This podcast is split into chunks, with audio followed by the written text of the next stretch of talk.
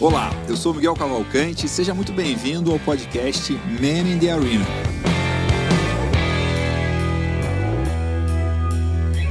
A gente fala aqui sobre empreendedorismo, sobre gestão, sobre negócio, sobre marketing, sempre trazendo empreendedores, fundadores de empresa, pessoas que têm a contribuir sobre esses temas e muitas vezes também saem temas que a gente nem esperava aqui nas conversas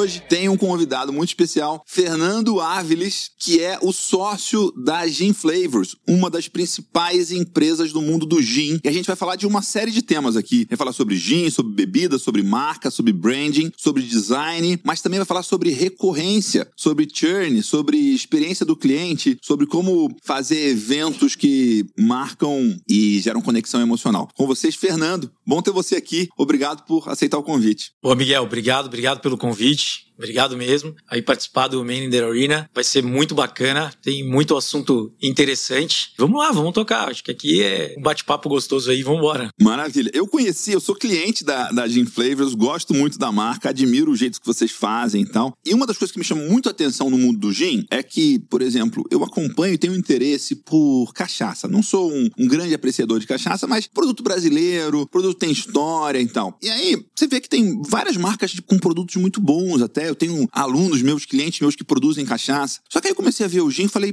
puxa vida, o gin é o que a cachaça devia ser, no sentido de cada marca tem a sua garrafa, tem o seu design, tem a sua embalagem, tem muito mais estrutura de marca, de marketing e diferenciação do que uma série de outros produtos. Então, queria começar falando assim, por que como é que você explica o mundo do gin ser tão diferenciado, vamos dizer assim? Você tocou num assunto super bacana que o meu sócio bate muito, o Érico De Angelis, meu sócio na Dejin Flavors, e ele fala muito disso. A cachaça tem um potencial, ele é mineiro, no mercado de cachaça grande. Então ele falou, cara, a cachaça tem um potencial violento. Qual que é o problema da cachaça? A desunião dos produtores. Não existe uma união dos produtores para desenvolvimento da categoria e fazer com que a categoria cresça no Brasil. Ela tem esse potencial gigante que você muito bem pontuou. Produto diferente, garrafa diferente. Cara, cada, cada garrafa tem uma história, assim como o gin. Não pode ser uma garrafa de cerveja, ou não pode ser uma garrafa padronizada para todo mundo, né? Exatamente. A garrafa já, é, já chama atenção, o líquido lá dentro tem uma história bacana, são muitos produtos artesanais super bacanas. O que, que aconteceu com o mundo do gin? O mundo do gin, é, o gin já teve tem uma história altos e baixos, é, né? uma história super bacana, muito bacana. Inclusive nós da Gin Flavors nós fazemos uma palestra. O meu sócio é o cara que ministra 99% das palestras sobre o mundo do gin. Mas o gin ele já foi tido como bebida maldita mais de duas vezes no mundo. Então isso agora veio tem uma fama de gin é bebida de alcoólatra, que Exato, não deixa cheiro, porque né? ele não então, deixa né? cheiro. Você fica bêbado muito rápido, se você tomar o gin puro, porque ele é mais forte e tudo mais. Mas, cara, ele, ele foi banido na Inglaterra, ele foi, teve um gin addict na Inglaterra e ele foi banido, foi proibido. E aí veio uma curiosidade, porque você, você já viu aquele gin Hendrix que você compra no free shop e vem uma xícara de chá? Ah.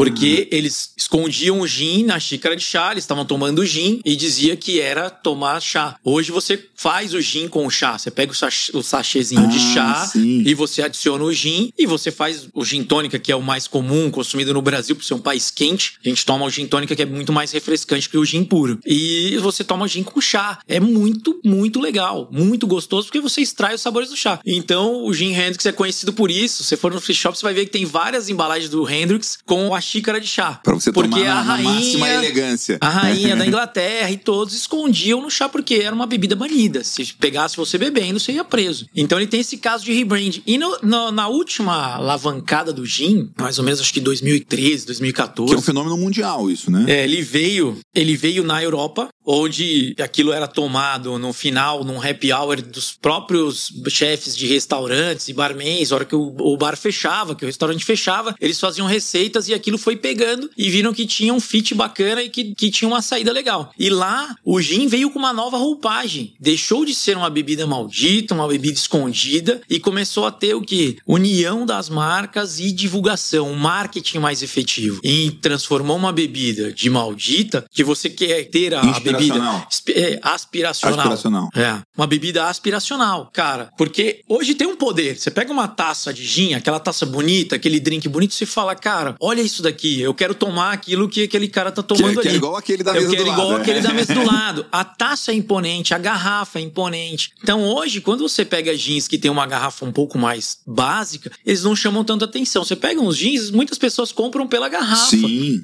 E muitas vezes não sabem que tem história. O que, a Gin Flavors faz? A gente conta a história de cada garrafa, a gente entende o mercado desse jeito. E, inclusive, a gente está juntando as marcas nacionais de gin porque começou a acontecer a mesma coisa da cachaça. Os produtores nacionais começaram a brigar entre eles. Puxa. O meu, o meu produto é melhor que o seu, a minha cachaça é melhor que a sua, o meu gin é mais puro que o seu. Eu uso um produto. Vocês não têm que brigar. Destruindo Vocês têm que mercado, se né? juntar E e, cada- se unir e mostrar que o gin brasileiro é tão bom quanto o gin importado. Hoje as pessoas dão muito mais valor a, um- a uma marca importada, um gin mais básico lá fora, como um Bombay, um Tanker, um Beefeater, que são gins mais tradicionais. Gins de prateleira. A pessoa acha que aquele é o super gin. E os gins nacionais são tão bons quanto ou melhores. Então, por que que acontece isso? Porque já existe uma cultura do brasileiro em achar que produto nacional é de baixa qualidade. Cara, as nossas cachaças são extremamente premiadas. São vendidas muito mais claro lá tem fora do que aqui ruim, dentro. Mas tem coisa muito Sim. boa, né? Coisa se você boa. cria um padrão, se você une, cria um selo, um padrão de qualidade, o Brasil vai crescer muito em todas as marcas. A gente tem um potencial enorme. Todo mundo que destila cachaça consegue fazer um gin, porque é destilado. O mercado de gin começou a crescer avassaladoramente. Hoje a gente deve estar por volta aí de umas 450 a 500 marcas nacionais De gin? de gin. É mesmo? Caramba, É um número incrível. impressionante. 450 marcas de gin. É. Interessante isso. É. E uma coisa que você falou, assim, eu até já abri um pouco dessa história do, do gin, até de ouvir pessoas mais velhas, assim, pessoas da idade dos meus pais, assim, que gin é bebida de alcoólatra, e depois você vai estudar e... né, eu sou um cara nerd que gosta de estudar as coisas, de ver essa questão de que na Revolução Industrial se tomava muito gin, né? Exatamente.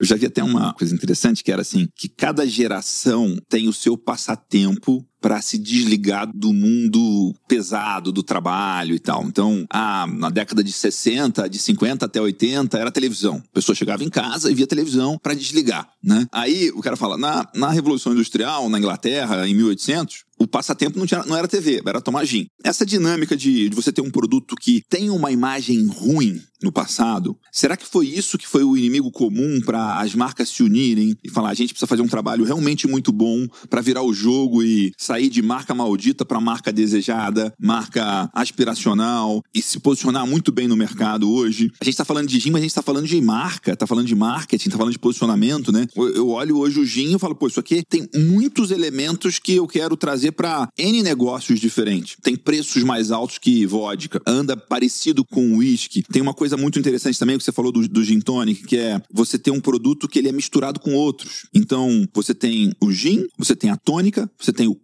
você tem as coisas que vão dentro do drink, você tem o, o barman que vai fazer o negócio, e aí você tem, como você tem uma dinâmica, um ecossistema, uma série de pessoas envolvidas nisso, dá mais força, né? Tá Sim. todo mundo falando, e aí acaba que você vai vendo no Instagram e tudo mais, tem a marca de gin, tem a marca de tônica, tem vocês falando sobre isso. Marca né? do xarope, É, tem a marca do xarope. marca do copo. Hoje você tem gelos especiais. né? Aí tem forma de gelo, Exato. né? Então tem coisas muito curiosas disso. Isso é bem bacana. Você falou, é importantíssimo. O mercado se uniu, realmente. O mercado se uniu para que pudesse alavancar novamente, né? As bebidas, elas têm um ciclo. Muitas bebidas alcoólicas, elas têm um ciclo. Então, as companhias vão incentivando as bebidas. Cada hora é um ciclo de incentivo das bebidas, né? O mercado brasileiro ainda é muito pequeno. Isso você vê muito mais lá fora, que o mercado já é consolidado. Então, você tem a onda da vodka, que veio avassaladora. Eu tava antes na, faculdade, eu tive algumas empresas de, de baladas tudo mais em São Paulo. Ah, é? E Que a legal. vodka Você veio. é a segunda pessoa que, É. que a gente conversa aqui que tem um Ei, passado minha- de balada. Minha história, minha história é longa.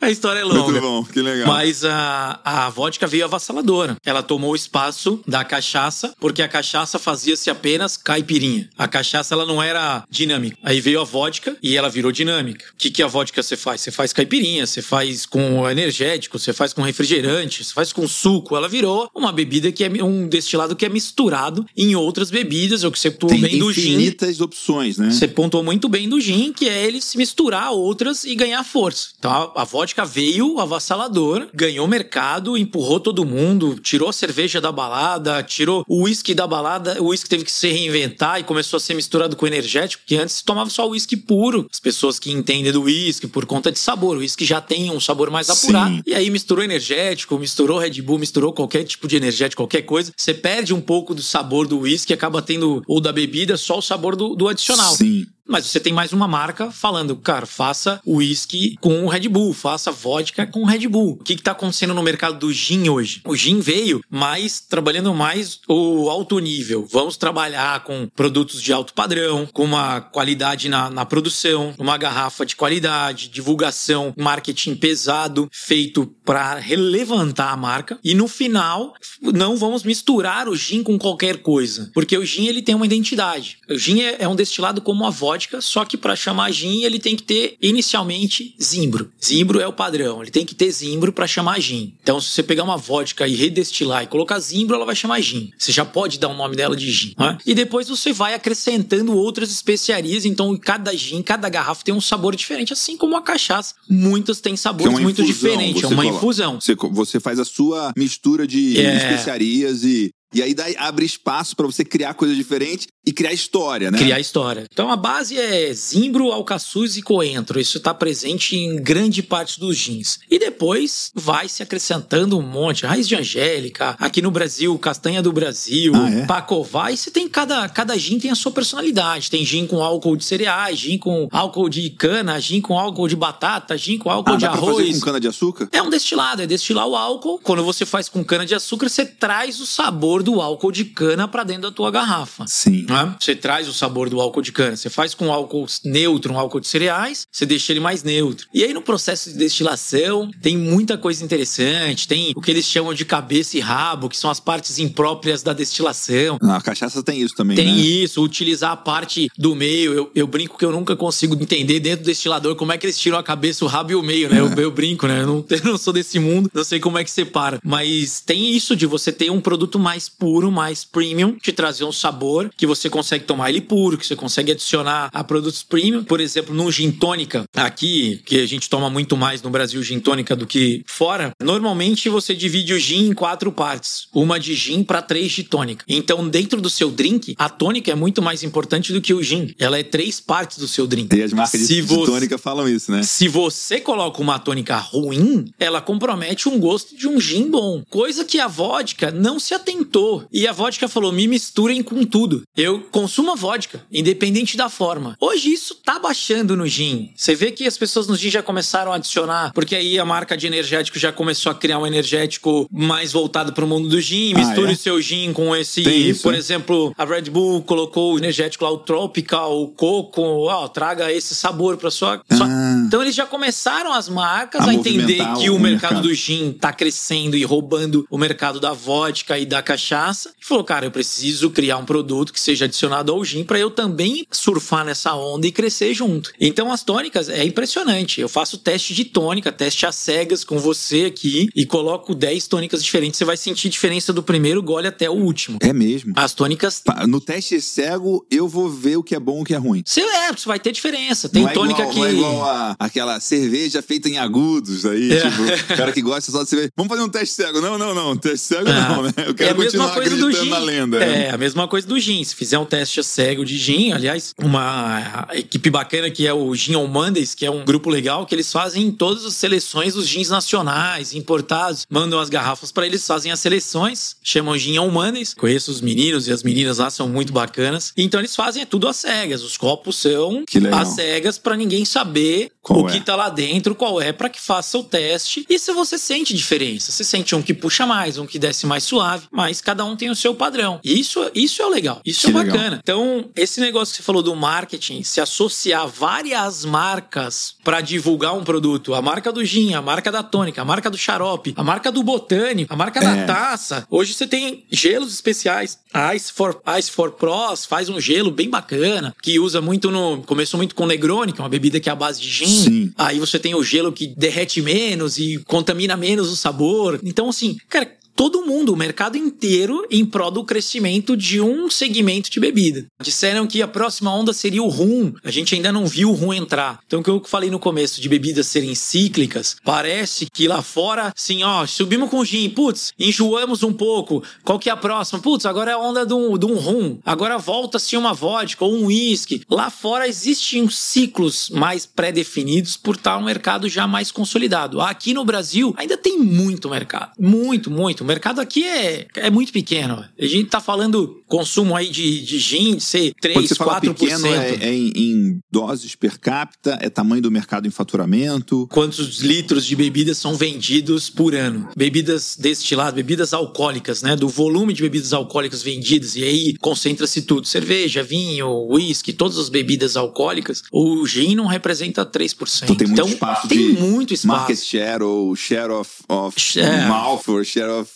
Belly, né? É, você tem muito espaço ainda. E o gin tá indo. Agora você já tá, você já tá vendo aparecerem novas marcas de gin mais low cost para entrar no consumo das pessoas mais low cost. E aí já não são mais gins com uma qualidade mais específica. Eles já são feitos já com extratos de, de produtos e não mais com a destilação do produto in natura ou produto específico. Já são extratos de zimbro, extratos de outras coisas para baratear o custo. Tem uma embalagem que já não não é mais trabalhado o marketing, sim volume. Então você sim. tem algumas marcas no mercado que têm aparecido. Cara, e tem mercado para todo mundo. E ele é aspiracional. O cara ele vai começar tomando aquela marca e vai querer tomar uma marca melhor. Sim. E vai falar, quero comprar aquele gin, que é o meu, meu target ali. E num mercado tão.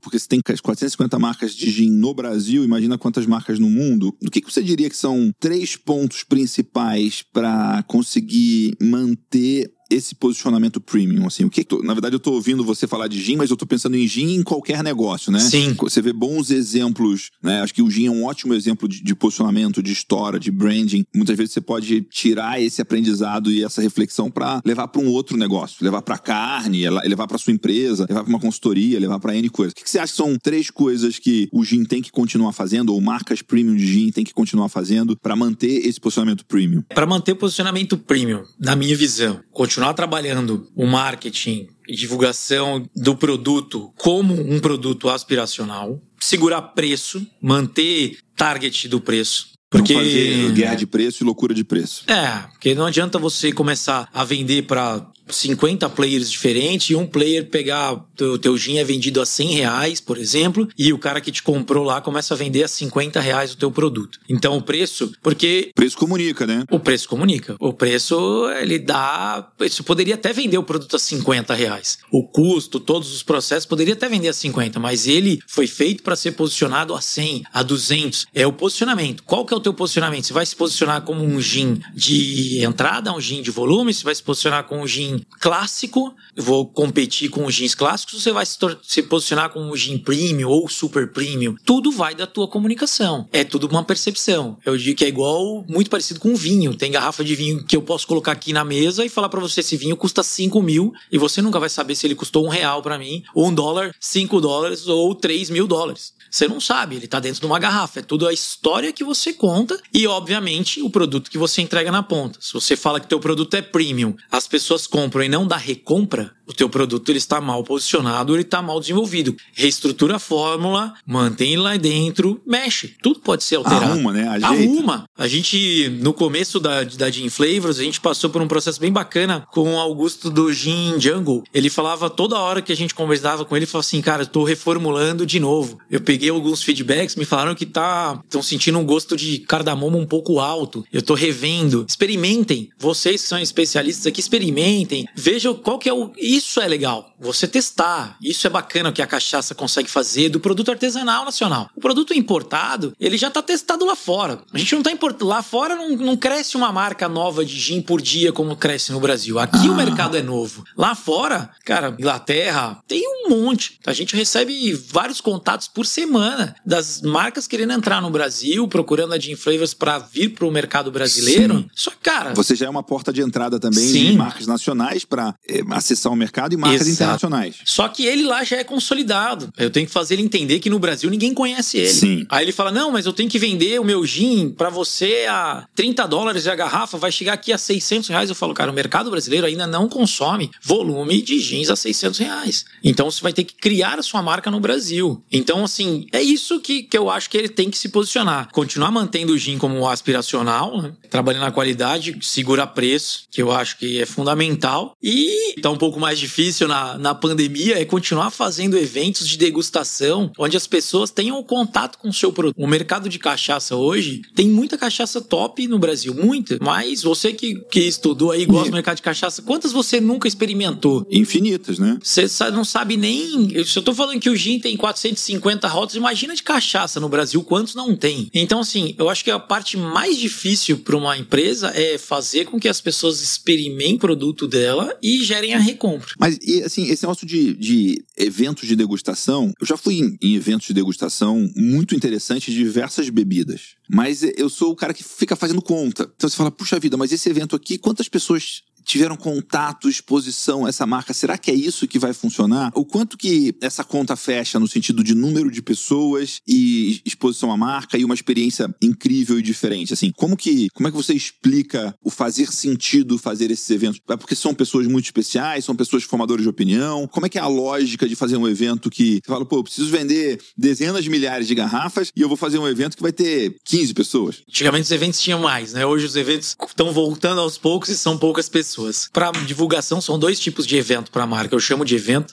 Meu sócio, que eu vi, vai me matar, mas eu chamo de evento. Né? E as marcas me perdoem, porque sou eu, Fernando. Né? Mercado financeiro de base, mas é, ela pode fazer degustação dentro de um bar, por exemplo. Não é especificamente um evento, mas ela pode chegar para um bar que tem um consumo, demanda e falar: eu vou patrocinar o bar por um mês, por dois meses, para que todos os clientes tenham contato com isso. Cada ah. cliente é um replicador. Sim. Quando você faz o um evento específico, esse que você está falando, que tem 15, 20 pessoas, a ideia é trazer pessoas que ao experimentar, divulguem de maneira espontânea o seu produto. Né? Não só comprem, talvez comprem ali no final, mas que eles divulguem. Quando uma roda de amigos, ele via tu, tu, o assunto é gin, Cara, eu experimentei, fui numa degustação, esse gin aqui é espetacular. Experimentei o Bombay nossa, eu não sabia que tinha o Star of Bombay, que é o gin, o próximo à escala do Bombay, que já é o gin mais premium dele. E tem os degraus, né? Isso, Isso é muito legal e também. E não de... sabia também que o Osley, que é,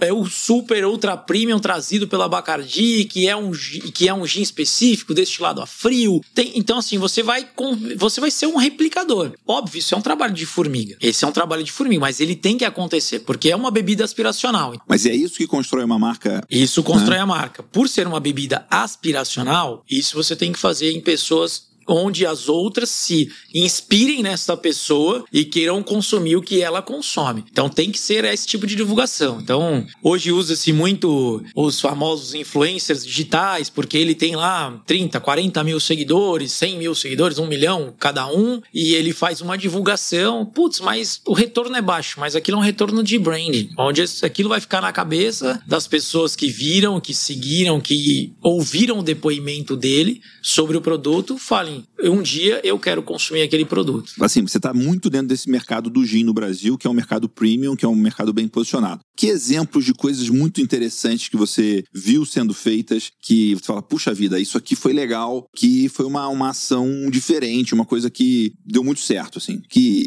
coisas bem-sucedidas que você pode falar de ações de construção de marca, de posicionamento? O que você acha é, que marcas nacionais e, e, importadas já fizeram? Cara, a marca importada que fez o melhor, tra melhor trabalho, a gente vai um falar que é o que vende, né? é, que é, é, o que tem maior penetração, é a Tanker. Ah, hoje Tanker é, é, é, de, é ágil, de ágil. Que é uma marca que é muito boa, né? Em é. marketing e tem... Exatamente. Então hoje, se você pergunta para pessoas mais leigas, você pergunta, você conhece gin? ela fala tanker. Então, assim, ele fez um trabalho de distribuição muito grande. Obviamente, nós estamos falando de Diageo, está presente no mundo inteiro. Então, primeiro é colocar a garrafa nos pontos de venda por mais que elas não sejam consumidas. Então, hum. a garrafa começa a ficar em exposição. Tem que estar exposta para gerar visibilidade. Aquela a garrafa é bonita, garrafa verde, verde bonita tal. O, o Érico fala muito que parece uma criptonita, né? garrafa verde, né? Então tá lá. Depois ela entrou vários eventos, patrocinou uma pancada de eventos onde o gin era o gin principal. Então o gin estava come... estava entrando no Brasil com uma maneira mais forte. Antes você tinha marcas nacionais que surfavam aqui, como o Seagers, os Seagrams, é, marcas que tinha você ia em resorts, essas coisas eram os gins que sempre sempre teve gin. Em quase todos os bares sempre teve gin. Sempre teve, mas ninguém tomava. Só os mais velhos que eram da que foram do, da onda anterior do gin que tomavam o gin, que você vai perguntar pros, pros pais, vão falar, nossa, eu tomei um porre de gin que eu não quero nunca mais, né? Eles só lembram do porre do é. gin, né? Dor de cabeça, O último nossa. dia que eu tomei gin na vida. é bem por aí. Então, tem esse, esse contato aí. Então, a, a Tankery, e hoje ela faz muitos eventos aspiracionais. Ela, ela faz muitos eventos de marca que você fala, putz, eu queria estar naquele evento. É engraçado, a, a nós da Flavors, a gente vem, a gente era a plataforma com maior relevância aí de venda de, de, de jeans, a gente fazia eventos, e só que nós não éramos convidados para os eventos da marca. Até para nós era aspiracional estar dentro do evento da Tanker. Uau! Até para nós. Pô, Aí nós fomos do ano retrasado convidados para um evento espetacular fechou uma quadra de futebol e fez um evento lá com, com música, música de ah, classe. É um evento com uma série de, de coisas. Experiência não é de gastronomia. Não era sobre, sobre, sobre o gin, não. Sobre bebida ou sobre drink. É o, lance do, o lance do gin é o lifestyle criado em torno do gin, do momento de consumir a bebida. Isso é incrível do gin. O lifestyle. O Érico ressalta bastante quando a gente discute que o maior inimigo do gin é o vinho, né? Que a gente fala, o que você vai tomar? Vamos tomar um negócio em casa? Eu vou levar um vinho. Porque o vinho é mais plug and play, né? Você abriu, a, abriu tirou a rolha, tá pronto. O gin você tem que fazer uma preparação para que ele chegue lá. Esse é o meu maior concorrente. Por quê? Porque no vinho já se criou o lifestyle de sentar. O que, que você Vamos tem no vinho? Um vinho. Você põe na um taça, o povo gira a taça, cheira, não sabe nem para quê. O garçom te dá a rolha, você não sabe nem por quê. Mas criou-se um ritual um de consumo do vinho. Sim. Existe um ritual de consumo do gin, de você apreciar a garrafa por fora, de ter uma história. Imagina você recebendo uma pessoa em casa que é muito em cima do, do clube do gin, da Gin Flavors, te dá conteúdo e informação naquela garrafa. Você conta, pô, esse daqui eu recebi no meu clube desse mês. Esse aqui é um gin é, holandês. é, é. Esse é um gin holandês, feito com isso, isso, isso. Vamos experimentar junto. Olha que legal. Diz aqui que é melhor. Já tem uma receita. Isso é legal que é o ritual do vinho, é criar o lifestyle. Nós montamos a Gin Flavors em cima de um, de um tripé: hum. arte, ah. botanics os botânicos estão envolvidos no, no, mundo do gin dentro da garrafa e lifestyle. Uau! Porque é o lifestyle que te dá aspiração. Agora você, agora você explicou para mim o que, que é gin essas três coisas, né? É arte, é design, é beleza, é o diferente, é o belo que agrada. A garrafa tem muito isso, né? A embalagem tem Exatamente. muito isso. Botânico que cada, cada gente tem a sua história, tem né, o que, está dentro da garrafa que vai fazer diferente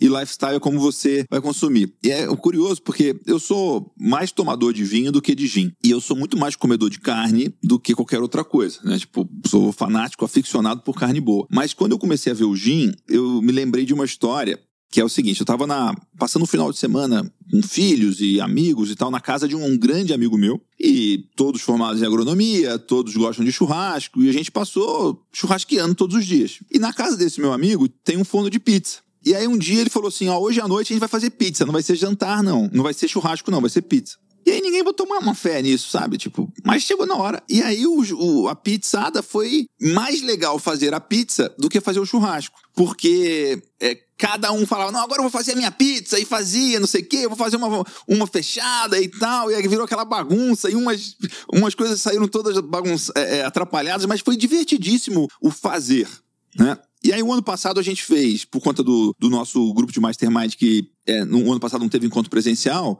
a gente fez experiências com vinho, com bebidas online. Então a gente mandava um vinho específico que tinha uma história e tal, e é, tinha um sommelier falando sobre o vinho, explicando sobre o vinho, e as pessoas tomavam o vinho numa sala de Zoom, né? Todo mundo no Zoom, cada um no lugar diferente do Brasil tomando vinho. E aí foi muito interessante. E aí, eu, quando eu comecei a ver o negócio do gin, eu falei, pô, isso aí vai ser igual a pizza da casa do meu amigo. Talvez o pessoal não está acostumado a tomar gin, mas vai, ter, vai ser muito mais dinâmico fazer um gin tonic do que servir um vinho, né? Porque vai, cada, vai ter a taça, vai ter os, o, o, as infusões, vai ter a, a, história da garrafa, a história da bebida, a história do, da, da tônica. Fazer uma, uma, uma farra completa nisso aí e foi muito legal. E aí tem pessoas que seguem tomando gin agora, né? Cara, é, isso foi to divertido. Você tocou num ponto fundamental que foi o ponto de montagem da Gin Flavors. Você fala bastante de, de empreendedorismo, de business Sim. aí no seu canal. O primeiro na montagem da Gin Flavors foi a montagem da sociedade. Sim. Que foi unir pessoas completamente diferentes. Eu não bebia, eu sempre pratiquei esporte por competição, então o álcool sempre foi contra. Eu não, eu não gosto do álcool, não gostava, cara, me agredir. E um cara apaixonado por bebida. Eu no mercado financeiro, operações, logística e um cara de marketing, cara, apaixonado com tudo que faz. Deu liga, montamos a, montamos a Gin Flavors. A gente montou uma outra empresa antes disso e a Gin Flavors veio dessa outra empresa da nossa união lá atrás. Quando a gente montou a Gin Flavors, nem eu nem eles somos barmans. Nós somos pessoas comuns no mercado. O que, que a gente fala? Seja o alquimista. Crie, crie o ambiente. Que é o nome do clube. É o nome né? do clube The Alchemist Club. O nome do, do projeto para você montar a sua lojinha, que é focado em montar sua loja virtual focado no mercado dos barmans, mas qualquer pessoa pode abrir, também chama alquimisme. Porque é o, é o mundo da alquimia. É o que você falou, é o ambiente, cara. É esse, é esse lifestyle criado em torno, a opinião, a participação das pessoas na hora da confecção do produto, do gin, do drink. Você abrir aquela caixa com especiarias e falar, putz, será que se eu misturar cardamomo com hibisco e cravo da Índia... Vai ficar bom. Tá legal? Aí a gente explica, cara pode ser que fique legal, mas é legal você entender o que, que tem dentro da sua garrafa hum. e procurar com os botânicos extras ressaltar os sabores que está lá dentro ou trazer alguma coisa que não tá lá e que te traga um, um elemento mais cítrico ou não. Isso nós vamos aprender no dia a dia. Como que a gente montou a Flavor? É muito louco. Porque a nossa outra empresa, a gente passou por um, por um problema grande e aí nasceu a Gin Flavors. Tipo, vambora, porque a gente teve contato com o gin na Espanha. A gente foi atrás de uma exposição na Espanha e a gente teve contato com o gin na Espanha. E aí falou, meu sócio, que é o cara que bebia na época, que gosta da bebida, falou, cara, aquilo é muito bom, será que aqui tá? E a gente fez uma pesquisa de mercado, tínhamos dois players no mercado fazendo gin aqui no Brasil. Não tinha o, primeiro, não tinha o número um, né? Não tinha. É, tava desocupado. Tava ali desocupado. E aí a gente, cara, a gente comprou uma garrafa de, de gin no, no mercado, tinha no Extra, na frente de casa, e o Érico criou as receitas com que a gente tomou lá na, na, na Espanha. Ele falou, cara, lembrei disso. Refez, ele refez. E aí ele criou quatro, cinco receitas. A gente começou a ir para casa dos amigos, com uma garrafa embaixo do braço, com o nosso kit de especiarias, que era um saco cheio de saquinho dentro. Ia lá com uma tônica específica, pegava a tônica e fazia assim: você bebe gin? Não, pô, isso é bebida de alcoólatra, é o que eu mais escutava.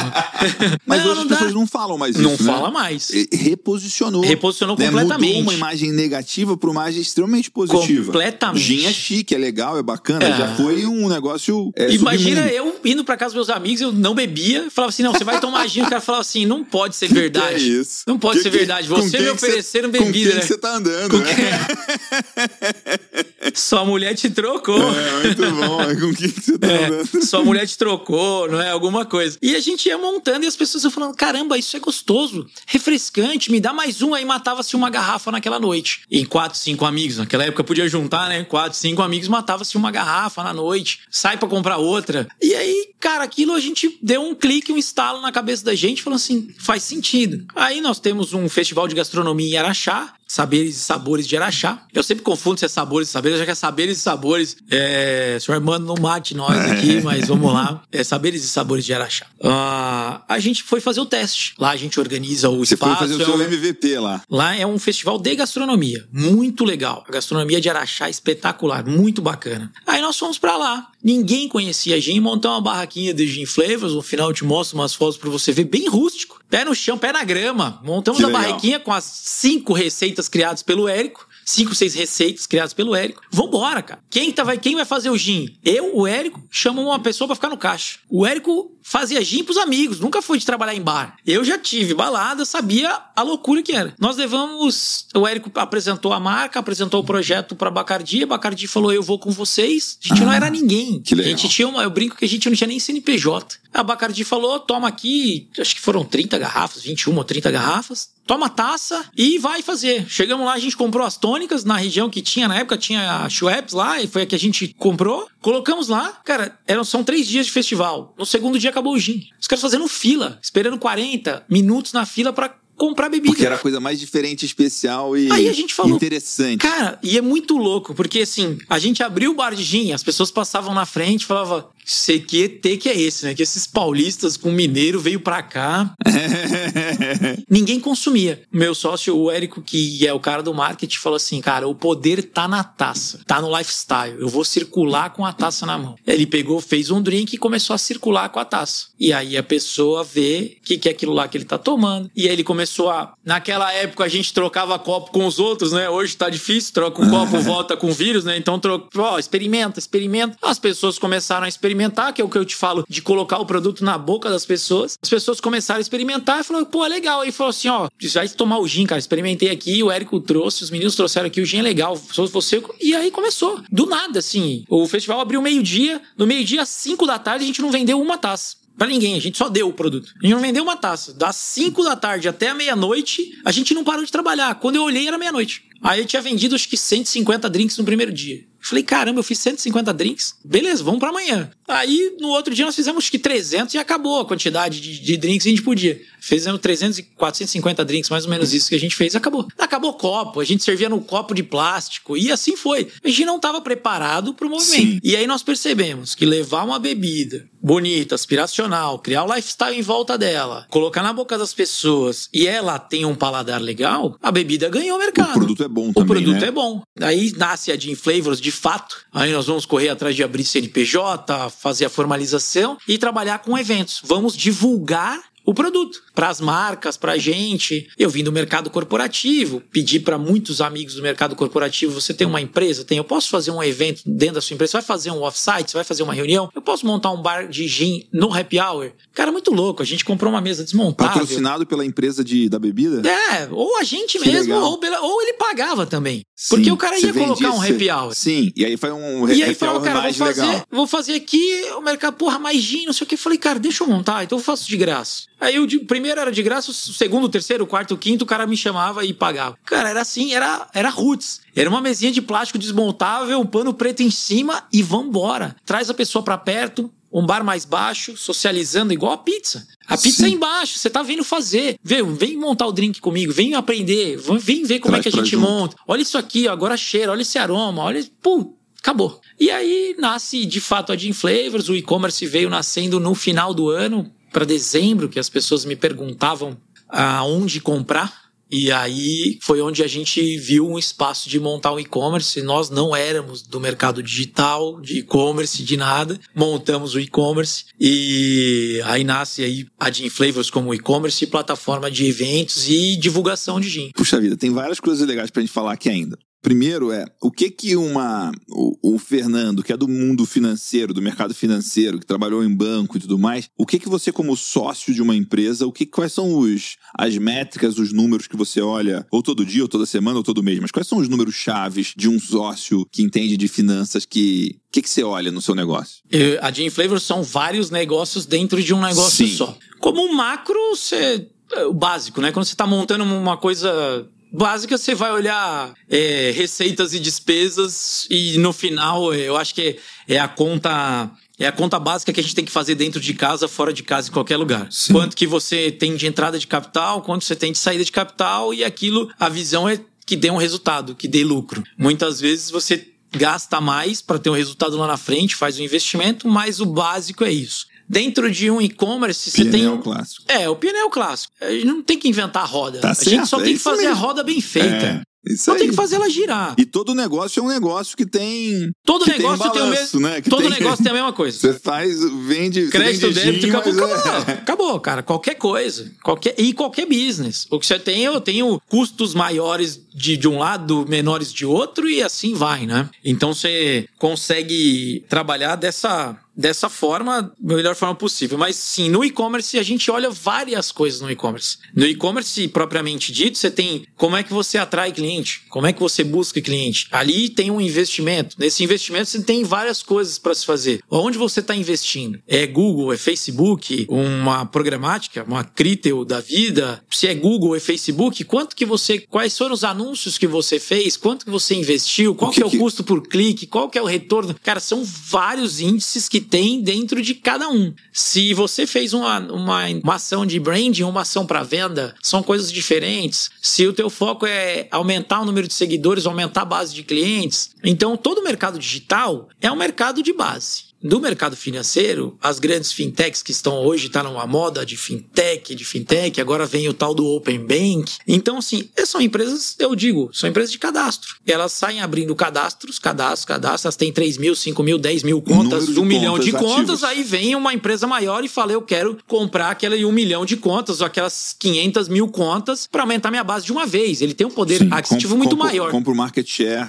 nas- é, no atacado e não no varejo. Vocês estão, você também pensa com essa cabeça de eu tenho que ter base de clientes, eu tenho que aumentar. Você tá, você tá medindo o número de clientes, sabe? você mede CAC, Sim. puxa a questão do cliente, você mede NPS, o que que você tá... NPS ainda não comecei a medir, mas o CAC sim. Vamos lá, de Inflations nasceu em 2000 e final de, dois- o e-commerce final de 2017. 2018 a gente sofreu uma onda muito grande de eventos. 2018 e 2019. Nascemos como uma empresa de evento, o e-commerce veio como um segundo plano, mas que a gente nunca deixou ele como efetivamente segundo plano. A gente sempre pensou, a gente montou o, e-commerce para já para atender o Brasil inteiro. A gente que já é um pensou baita desafio, que é um né? baita desafio. Fazer, fazer logística no Brasil com um produto pesado e grande, né? Ele, ele custa Não é mandar caro. um CD, né? Não é mandar um livro, Exato. né? É um negócio que quebra, né? Exatamente, eu demorei, você tocou num ponto de, de- de quebra. Chega a garrafa quebrada, é, É, um choro. a né? garrafa de gin demo- é difícil quebrar, mas a de tônica quebra. Eu já cheguei, já recebi garrafa de, de vinho Quebrado. de presente. É um, um desastre. É um né? desastre, acaba tudo que tá lá dentro. É. Eu demorei um ano para homologar uma caixa de transporte na Azul Cargo Express. Depois que eu consegui desenvolver junto com a Azul e com o meu fornecedor de embalagem, que me ajudou muito na época, depois que a gente conseguiu desenvolver uma embalagem, o meu índice de quebra foi para 0,1%. Uau. Mas assim, foi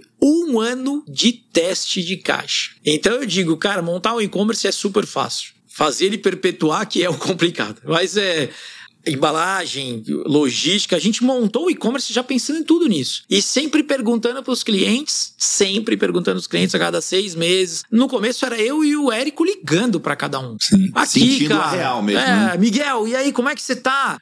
Beleza, tá gostando do gin? Você consumiu o gin que você comprou aqui, você curtiu, não sei o que, chegou legal a embalagem, tá tudo bem, não sei o que. Cara, o que, que você acha que. Foi um pouco do que a gente trocou uma vez mensagem no Instagram, sim, nós sim, dois. sim, falamos. É. Pô, o que, que é isso? Tal, vem sugestões. E aí, dessas sugestões, veio o clube como sugestão. Então, várias coisas. Era, era um segundo plano, porque o evento demanda muito e demanda tempo no evento, né? O evento físico, você se desloca. Então, mas veio o e-commerce estava arrumado. E aí, depois de dois anos de empresa, veio a pandemia.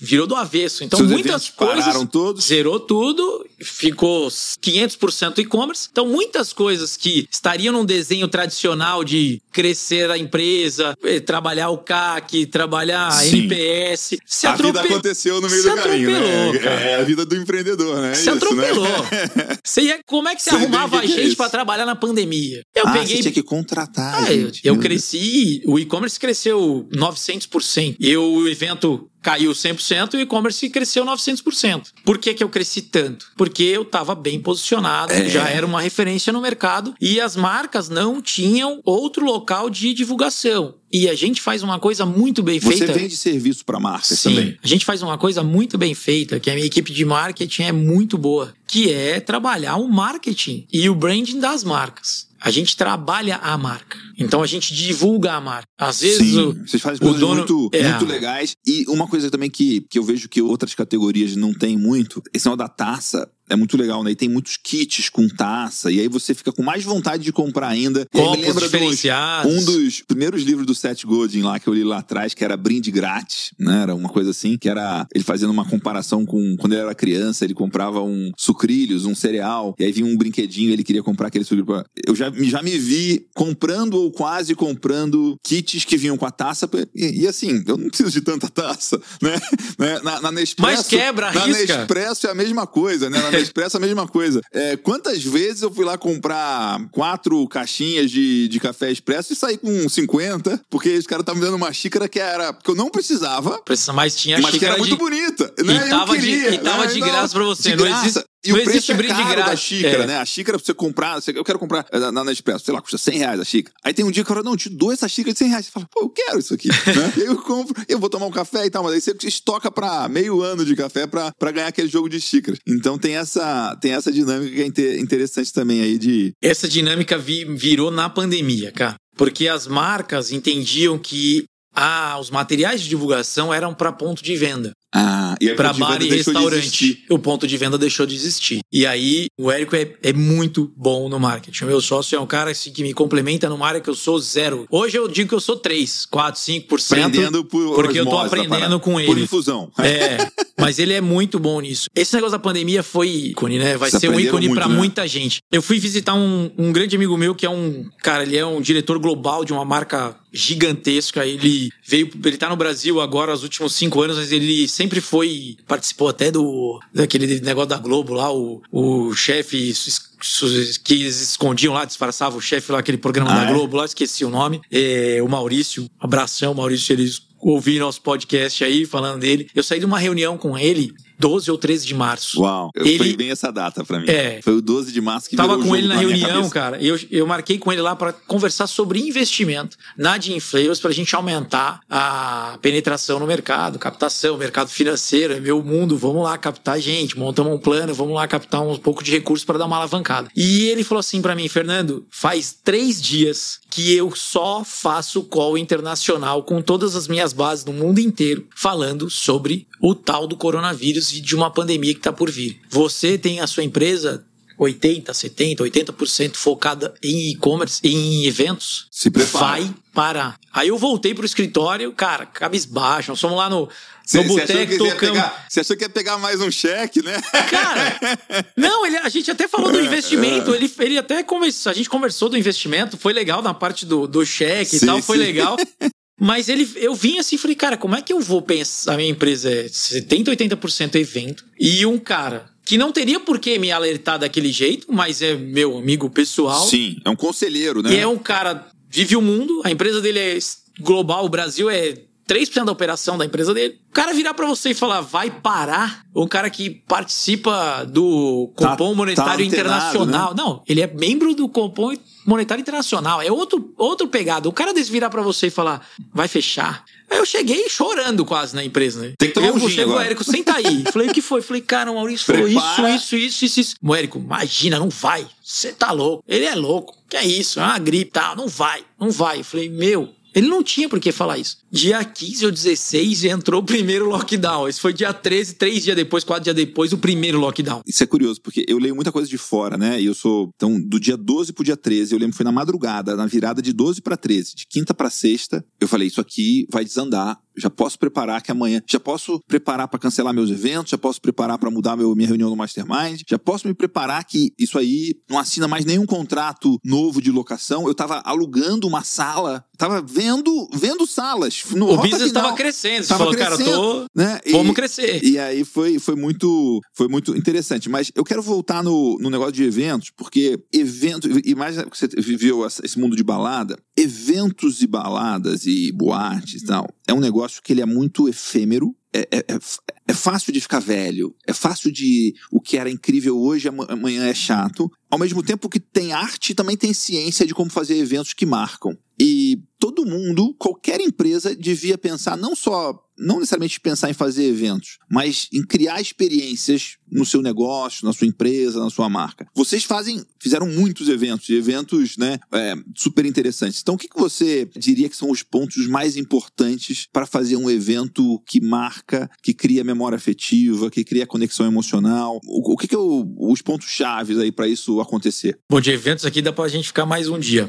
mas, mas vamos lá. Evento é legal, assim. Evento é, é uma coisa que atrai as pessoas. Óbvio, você tem N tipos de eventos diferentes. Você tem uma empresa, eu trabalhei no, no Citibank muitos anos, e o Citibank faziam vários eventos. Eventos chatos, que eventos que tem que ser feito para divulgação de número, balanço, puxada de orelha, e eventos para você atrair e trazer o time para próximo, para perto. Então, depende do, do tipo do evento que você quer produzir, a experiência que você produz dentro do evento causa esse impacto que você comentou aí de trazer o time para perto, de da marca ser perpetuada na cabeça das pessoas. Eu digo que muita gente não lembra da Gin Flavors. As pessoas lembram da marca do gin Bombay que eu utilizei, da marca do gin Tankery que eu utilizei. Porque você estava As... a serviço da porque... marca Tankery e, e a sua tarefa era criar na verdade, essa É, na verdade é porque foi o produto que ele degustou, falando do meu mercado. Sim. Ele vai lembrar da tônica que ele tomou, do gin que ele tomou. Mas se você quiser Mas fazer a empresa que tá, a empresa que tá fazendo é uma empresa de serviço. Ah, era Sim. Gin Flavors, pode ser a, mas, mas, a outra. Isso, mas isso Só é, que a gente cria um lifestyle diferente. Isso é uma vantagem uma, né, do seu, da sua empresa, porque você está a serviço, é. eu tô vendendo quem que é o cliente, é a Tankery, né? É a Diageo. Então eu tenho que fazer uma coisa que quem vai brilhar, quem vai é estar no palco é a Tankery. É isso aí. Né? Então, e... Com certeza. Mas é. muitas vezes eu era contratado para fazer o evento sem marca.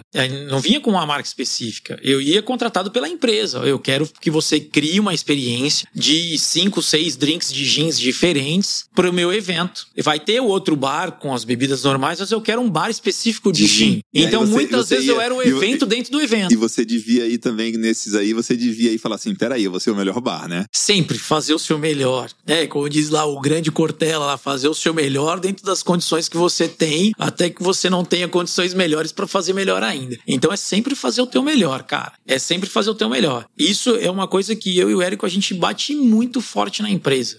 Cara, faça o seu melhor, cara. O cliente é o que traz a receita aqui para dentro. Atende o cara, independente se ele comprou uma tônica de 3 reais ou se ele gastou 5 mil no site. É, é um cliente é um cliente. Você tem que atender o cara. No evento, as pessoas ali, todos eram potenciais clientes pra gente. Fazer um evento, você perguntou como que faz o evento, você falou de baladas, você falou de várias coisas. É, baladas são cíclicos, são cíclicas, porque ela entra num, num, ciclo de aspiração. Eu quero conhecer aquela balada, todo mundo tá falando legal, ela tem um negócio, o o cara vai uma, duas, três, cinco, dez, vinte vezes, ele enjoa. Então ele fala, putz, eu já fui naquela balada. Ela não tem mais nada diferente para mim. Qual que é o grande desafio da balada? Tem lugares, mas tem lugares que enjoam muito muito mais rápido que o outro. Né? É, mas qual que é o grande desafio da balada? Ela é física e fixa num lugar.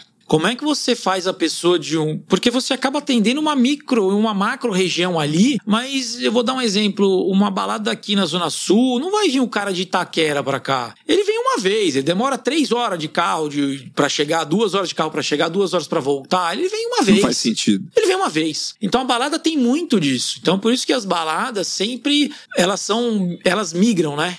Elas são sazonais e migram, ou o cara abre a balada e fecha, depois ele abre de novo e fecha. Baladas são ciclos. Difícil você ter uma balada que perpetue muitos anos com aquele mesmo nome, com aquela mesma coisa. Então ele tem que estar tá se reinventando. Ele muda o nome, ele muda o cardápio, ele muda o chefe, ele muda o DJ. E por quê? Porque ele tem que pegar o, aquele, as pessoas que gostam daquele DJ, as pessoas que gostam daquele tipo de comida. Então ele tem que estar tá se reinventando. Balada é um desafio enorme, porque de seis em seis meses ou de um em um ano, ela precisa criar algo novo. Se ela não ficar virando novidade o tempo inteiro, a balada acaba. Uma empresa não. Uma empresa, ela tem que primeiro trabalhar a marca da empresa para que ela tenha o, o mercado consumidor daquela marca ou daquela empresa esteja sempre querendo, assim como o Gin, estar em contato com aquela empresa, com aquela marca, ter os produtos daquela empresa, ser um cliente do Citibank. Cara, era o banco mais difícil de vender na vida, era o Citibank. Banco caro. Falava, puta, lá vem aquele gerente arrogante do Citibank aqui falar em, em nomes em inglês que eu não entendo, né? Eu brinco que a financeira do Citibank era City Financial,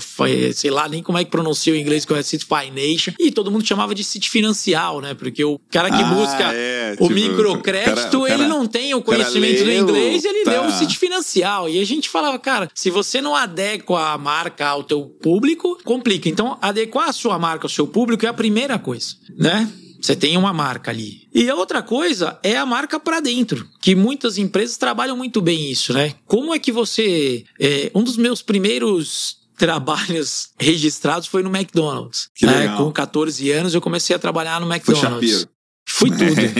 Foi tudo. É uma McDonald's escola. foi. Eu nunca trabalhei no McDonald's, é uma escola, né? Pra muita gente, né? Eu não sei como é hoje, como está hoje, mas na época que eu entrei no McDonald's, você fazia um job rotation em todas as áreas. Você era obrigado a conhecer tudo que o McDonald's fazia, de limpar chão até ser o chapeiro, atender o cliente, para depois você começar a trabalhar mais focado nas áreas que você se destacava. E cada área, semanalmente, você era avaliado. Se você não tirasse acima de 90%, você não passava para a segunda área. Então isso era muito top no McDonald's. Eu Que uso legal. isso para minha vida. Você já saiu com uma cultura de performance, de avaliação, de aprendizado. Incrível. E eles tinham uma cultura interna que eles falavam: funcionário 100% satisfeito é igual a cliente 100% satisfeito. Isso, pra mim, é muito forte, cara. Porque se você. eh, eu. Eu tenho vários jargões no, no meu Uhum. trabalho, mas eu falo assim: quando você acorda de manhã, ninguém bota um 38 na sua cabeça e fala, vem trabalhar. O funcionário é decide se ele vai estar dentro da empresa. Então eu falo, Ah, cara, sim. quando você vem O aqui cara de vai cara de amarrada. corpo e alma ou vai vir só de corpo, né? Deixou Cara- a alma e o coração e o cérebro em casa. Exato.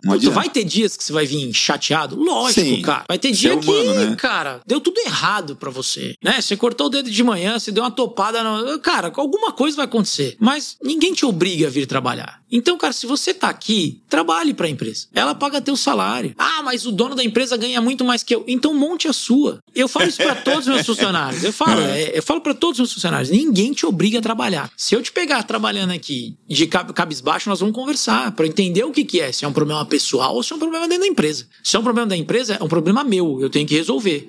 O ambiente da empresa não tá legal por algum motivo. Eu tenho que desenvolver isso daí. É, se é um problema dentro da sua casa, aonde eu posso ajudar? Eu posso aconselhar de alguma forma, eu posso te ajudar. É um problema médico, é um problema alguma coisa, cara. A gente tem experiências, né? Já passamos por muito problema dentro de casa. Aliás, é onde a gente tem mais problema, né? A gente chega em casa tem muito problema pra resolver. Às vezes o problema dele você já passou e você pode falar, cara, na, no meu caso eu resolvi dessa forma. Pode ser que te ajude. E, cara, conte comigo. Tô aqui. Se precisar se ausentar um, dois dias, se ausente, resolva os seus problemas e volte a trabalhar 100%. Eu quero você aqui dentro trabalhando 100, 200%. Porque o ambiente dentro, a vibe dentro da empresa diz muito do que é pra fora. Sim. Às vezes eu tô total. com. Às vezes a gente tá com baixa de venda, cara. O, o Érico é muito, muito nisso, cara. Ele fala assim: nossa, a vibe não tá legal aqui. Cara, a gente, a gente Bater faz alguma meta, coisa. Tem um amigo meu que fala isso. Bater meta gera energia. É né? isso aí. E aí, se você tem uma. Se o negócio não tá. Todo mundo fica meio, meio down, assim. Aí você, aí você tem que criar um movimento pra, pra fazer aquilo acontecer. É, o que, a gente faz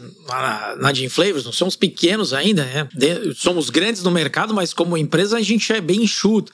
Eu faço uma confraternização por mês. Na pandemia, suspendi a confraternização, mas sim, todo mês a gente se junta, cara. Se junta pra dar risada, onde a gente tira. Eu falo que a gente tira o crachá. Tá todo mundo, todo mundo tomando cerveja, tomando gin ou tomando vinho, toma o que quer e fazendo um churrasco, dando risada, jogando truco, com alguma coisa. Aqui não tem crachá. Vamos dar risada. né? Que legal. É, meu, meu sócio usa muito uma frase lá que ele fala em vino veritas. Ele fala que tá Aham. todo mundo. Sim, vindo Tá todo Veritas. mundo Oh, bacanudo é. as pessoas faltam as coisas. Então é, é legal. Então, assim, evento, tem vários tipos de evento. As empresas, elas têm que dividir os eventos, né? Pra que que são os eventos e qual que é a finalidade Mas do a, evento. a minha pergunta, assim, é no sentido de.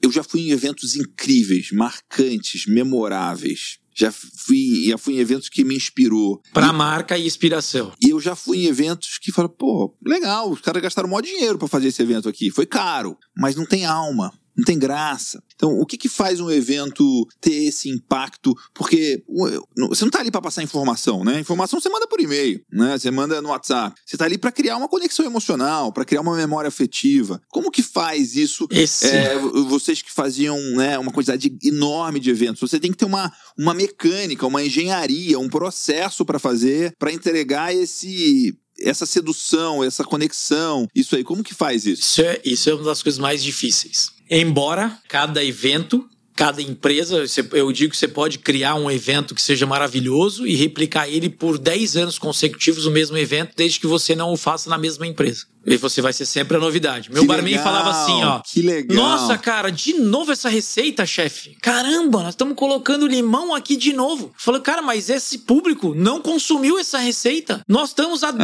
nós temos um legal. público alvo de 220 milhões de brasileiros. Mil consumiram esse daqui. Faltam 220.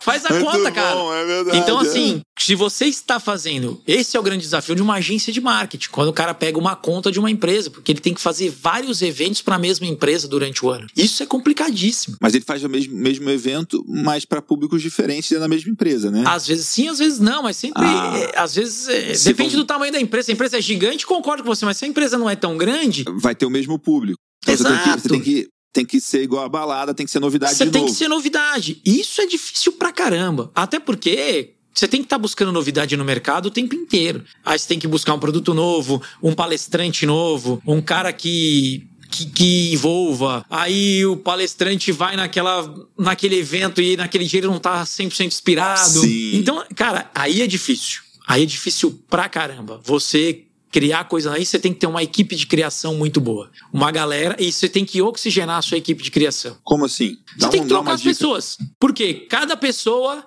tem a sua essência Mas- e tem o seu conhecimento. Isso é interessante e as suas isso. experiências. É, a sua equipe de criação, interessante esse oxigenar, porque na minha, na minha empresa, muito das coisas que a gente cria sou eu que crio. E eu não vou trocar o Miguel.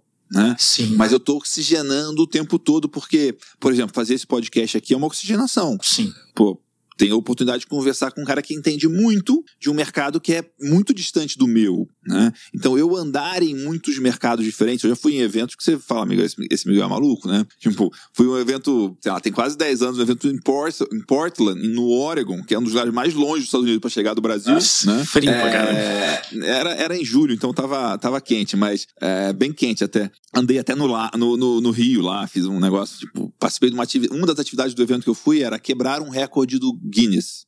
E aí, qual era o recorde que eles quebraram? O maior número de pessoas Dentro É. de um bote. dentro de uma boia inflável de mãos dadas no mesmo rio. E aí, Coisa de americano, né? é, aí era o recorde mundial era 300 e não das quantas, eles arrumaram o jeito de ter 400 e tantas pessoas e eu fui um dos Um dos 400 que um tava dos lá dentro. que tava dentro disso. Foi uma, uma farra incrível e ainda, queimei meu iPhone. Essa brincadeira. Caiu na água. O Burraldo levou o iPhone junto, né? Eu joguei colocar dentro num saco e ia funcionar e tal. Mas, Muito bacana. é, tipo, era, o, o evento chamava World Domination Summit, né? Era, era a reunião dos pink cérebros do, do- do- Mas era um negócio sobre criatividade e como viver vidas não convencionais no mundo convencional e tal.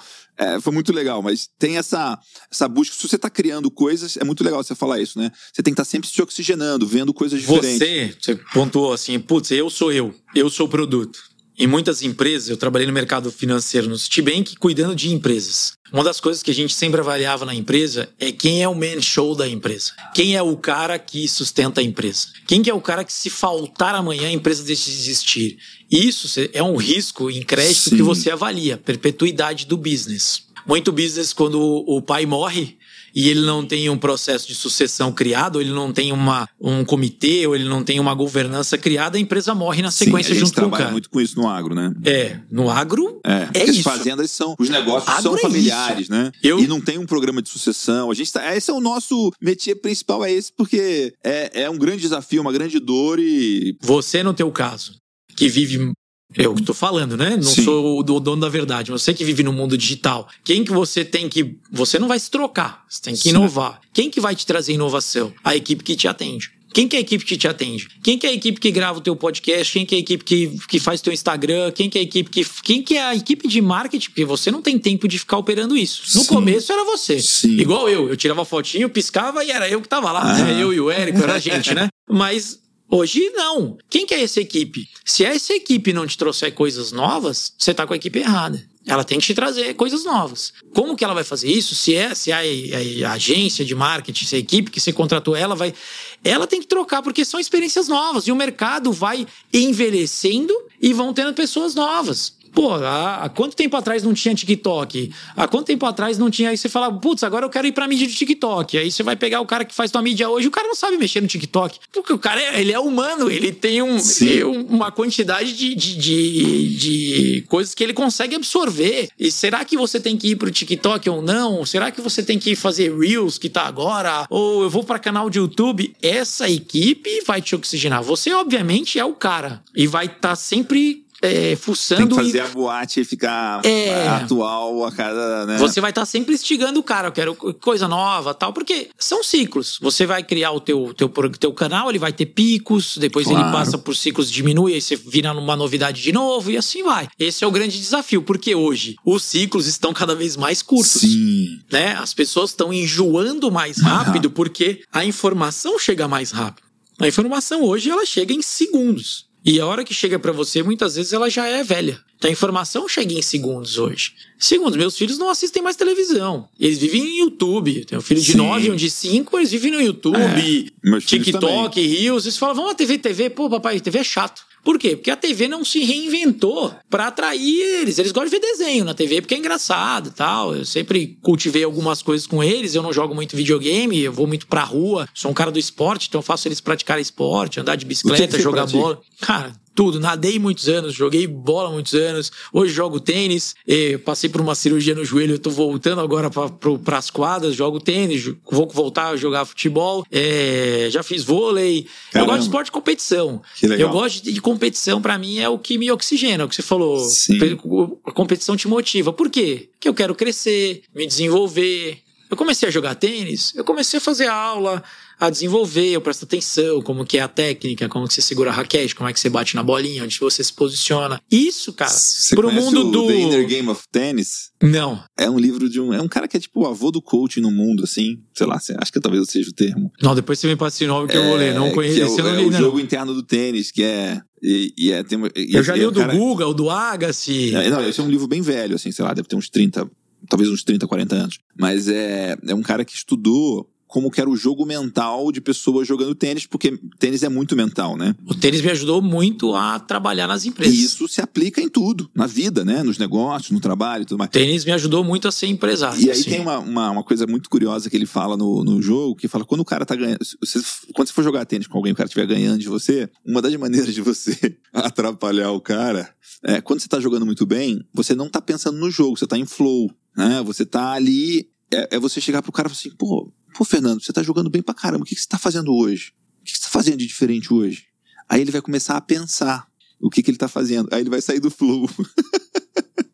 Né? Eu, eu, perdi, eu é. perdi um jogo incrível. Eu perdi um jogo incrível. É um campeonatinho básico, play tênis. Mas você aprende, né, nesse processo perdi, todo. Era semifinal e, e eu tava voando. Em todos os jogos, jogando bem, voando. E aí eu ganhei do cara de 6-3 no segundo, eu tava ganhando dele de 3-0, eu perdi o jogo.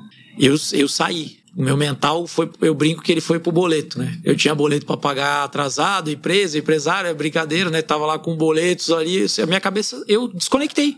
Desconectei, perdi de 6-3. Você perde o jogo fácil. E perdi o tie-break de 10-2. Era super tie-break de 10 pontos, eu perdi 10-2. Eu perdi. Eu não conseguia mais fazer ponto. Só o cara jogou. E ele falou para mim: o que, que aconteceu? Desligou? Eu não sei o que aconteceu até hoje. Mas é o trabalho mental. Pode ser que seja cansaço, mas me Sim. desligou. Eu poderia dosar o cansaço e devagar e trabalhar a mente, jogar bolinhas de. Eu saí. Eu tava no flow e fui pro chão. Eu saí. O, o empresário é muito parecido com o jogo de tênis, cara. Sim. É muito parecido com o jogo de tênis ou com qualquer outro esporte que você se dedique a, é, a, eu, não, a, eu não, trabalhar. Eu não tênis, mas falam que tênis é muito mental, né? É muito. Eu fiz maratona, eu fiz, né? Corrida maratona é outra coisa que é muito chata mental, né? e só cabeça. É. Porque, cara, maratona, tênis, maratona, assim, é, é, maratona principalmente, eu não consegui fazer a maratona, não completei. Eu, eu, digo que eu não consigo brigar comigo mesmo muito tempo, né? Porque ah, é? maratona é você, você com você mesmo. Eu, eu não terminei terminei a corrida. Com 30 quilômetros eu parei. Ah, cara, porque eu, uma, eu fiquei pra... brigando porque comigo mesmo. Uma, querendo ter,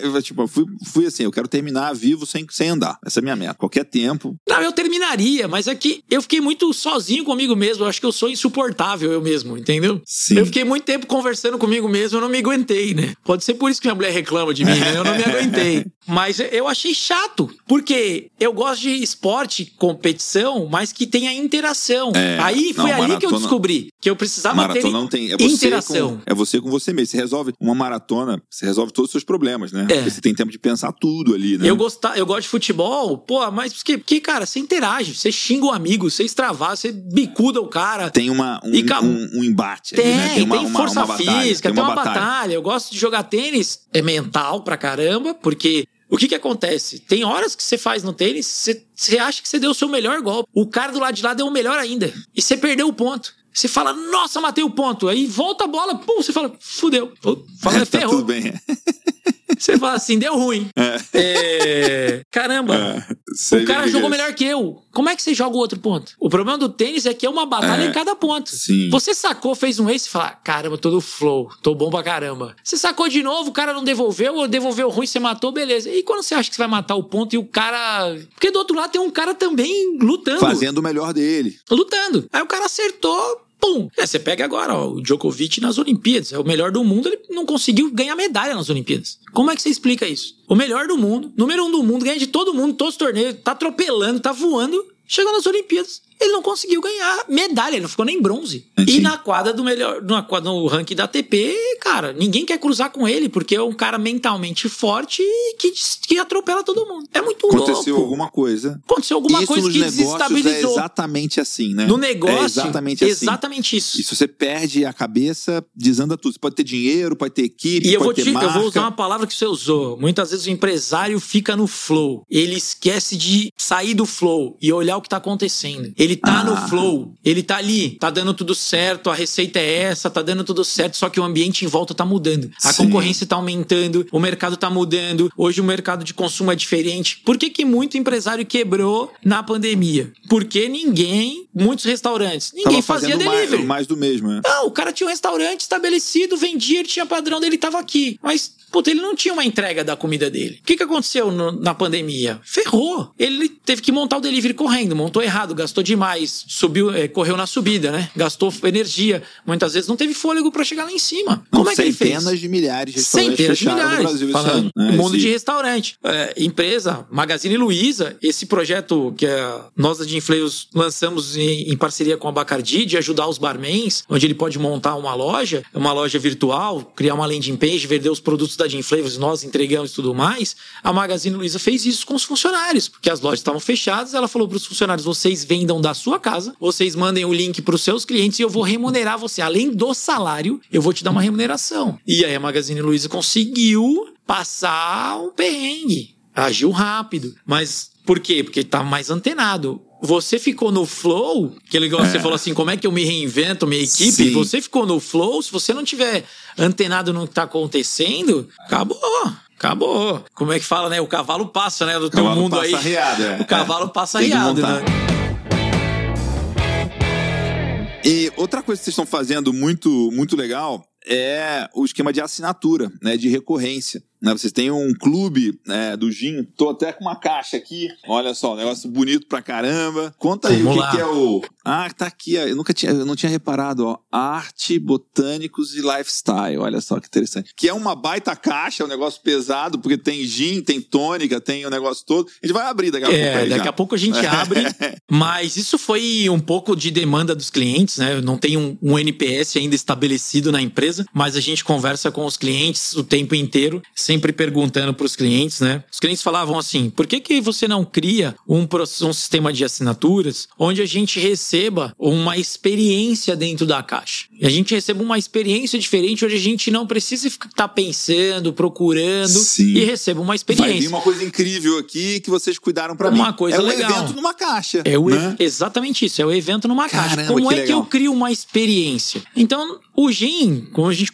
como eu comentei no começo, né? O meu maior concorrente é o vinho, porque as pessoas falam, vamos lá em casa beber vinho, cerveja, né? A cerveja tá pronta na latinha ou na garrafa, o vinho tá pronto na garrafa. Como é que eu crio uma experiência? Como é que eu mando uma experiência dentro de uma caixa pro cliente? Todo mês, onde ele não precisa pensar e ele E ao mesmo consiga tempo é um evento que tem que mudar todo mês, né? é um evento que É. muda todo mês. É um evento todo mês. É uma surpresa. Você tem o Clube do Vinho, quando você abre a sua caixa lá, você não sabe o que vem dentro. Vem você. Só que o vinho ele tem um negócio. Você experimenta, putz, você não gostou, o vinho ele acaba muito rápido. Porque ele, as, ele estraga, você Não, abriu, e- se você não tomou, ele vai, ou ele Uma vira vinagre, meu- ou ele uma vai pessoa pro, do meu tamanho dá ralo. conta de tomar quase É. que sozinho uma garrafa. Então é. Mas se é um vinho que você não gostou, aqui, é. Mas se é um vinho que você não gostou, você joga fora. é. Porque você abriu, ele estraga. O gin não estraga. Se é um gin que você não, Não gostou, acaba, né? não acaba. acaba. Né? Esse é um outro desafio que a gente se bate bastante. A gente tá para reformular a experiência do, do, do clube agora. Agora, pro próximo mês, a gente vai mudar a experiência do clube. A gente tá pensando em algumas formas, estão entrevistando alguns clientes para mudar a experiência. Mas não dá para fugir muito do gin que tem que estar dentro, porque é a Sim. base, tem que ter um gin, e o- a experiência que tá em volta, como você consome. Então a gente tá pensando em como mudar essa experiência. Ah, a gente já fez umas pesquisas de outros clubes de gin pelo mundo Ah, aí. é? Tem isso? É? Tem, tem um clube Isso de é gin legal, inglês bem bacana. Coisas, né? Tem um, gin inglês, tem um clube do gin inglês bem bacana, chama Craft Gin, Craft Gin Club. É bem bacana e a gente tem tem buscado ali inspirações e perguntado para os clientes, né? Tentado sempre, a cada três, quatro meses, mandar no Clube do Gin uma embalagem, uma, uma sacola que a gente desenvolveu na Gin Flames, uma sacola de nylon, que nos Ah, produtos em São Paulo, é, para São Paulo, a gente trocou um pouco a caixa pela sacola de nylon para dentro de São Paulo, porque a logística é minha, própria São Paulo capital. Então eu consigo entregar sem quebrar, né? É porque teve um problema na pandemia. Papelão ficou raro, né? papelão acabou. Os produtos, como é que fala? Os- Recicláveis. Os riscos e as É. variações, as Os produtos recicláveis na pandemia acabaram. Hoje, hoje a gente está com um problema grande ainda de papelão, vidro, tem uma série de problemas aí bem interessantes pra gente discutir aí do mercado. Então a gente criou aquela sacola como uma saída para reduzir o consumo de papelão. E aí eu pensei, cara, vou mandar sacola a cada três ou quatro meses dentro do clube, por quê? Vamos supor que você, que já foi o nosso assinante, tem lá quatro, cinco garrafas, talvez uma você nem abriu, você tem um aniversário. Você pode botar ela dentro de uma sacola e dar de presente. Você, Ah, putz, eu, tenho um usei isso, presente. eu fiz isso. Teve mais de um Que você deu eu- de presente. Que eu dei de presente. Eu não dava conta de tomar todos. E, e é um baita presente. Um baita porque é um presente. gin super especial e diferente. Diferente. Diferente. Tem história, Pode- então. Os presentes que eu dei fez sucesso É, pra caramba. a sacola tipo, é grande, porque eu uso ela. Eu, eu tô desenvolvendo uma menorzinha, tipo de uma garrafinha, De porque wine você bag, vem, assim, tipo, uma wine bag pra você dar de presente. Então tem, são essas coisas que é Sim. sempre se reinventando, sempre reinventando a experiência pra trazer pro cliente e buscar. Ah, falando de clube, como empresa. É um produto de venda recorrente. Então você vai tracionando clientes e você vai. Eu digo que você abre o caixa na segunda, no, no primeiro dia do mês, sabendo que você já tem, na teoria, Tem um 100, faturamento 200, ali. 400 clientes, 20 mil clientes, sei lá. né? hoje a Wine tem é, um monte aí, não sei quantos mil clientes no clube. E hoje eu digo que a Wine ela vive de- do clube, ela poderia viver do clube só. Então é, uma, é um produto recorrente, né? Empresas que têm recorrência, o desenho muito é esse, né? Tipo, ah, vamos fazer a recorrência, pagar toda a estrutura. É e aí, aí. o resto é.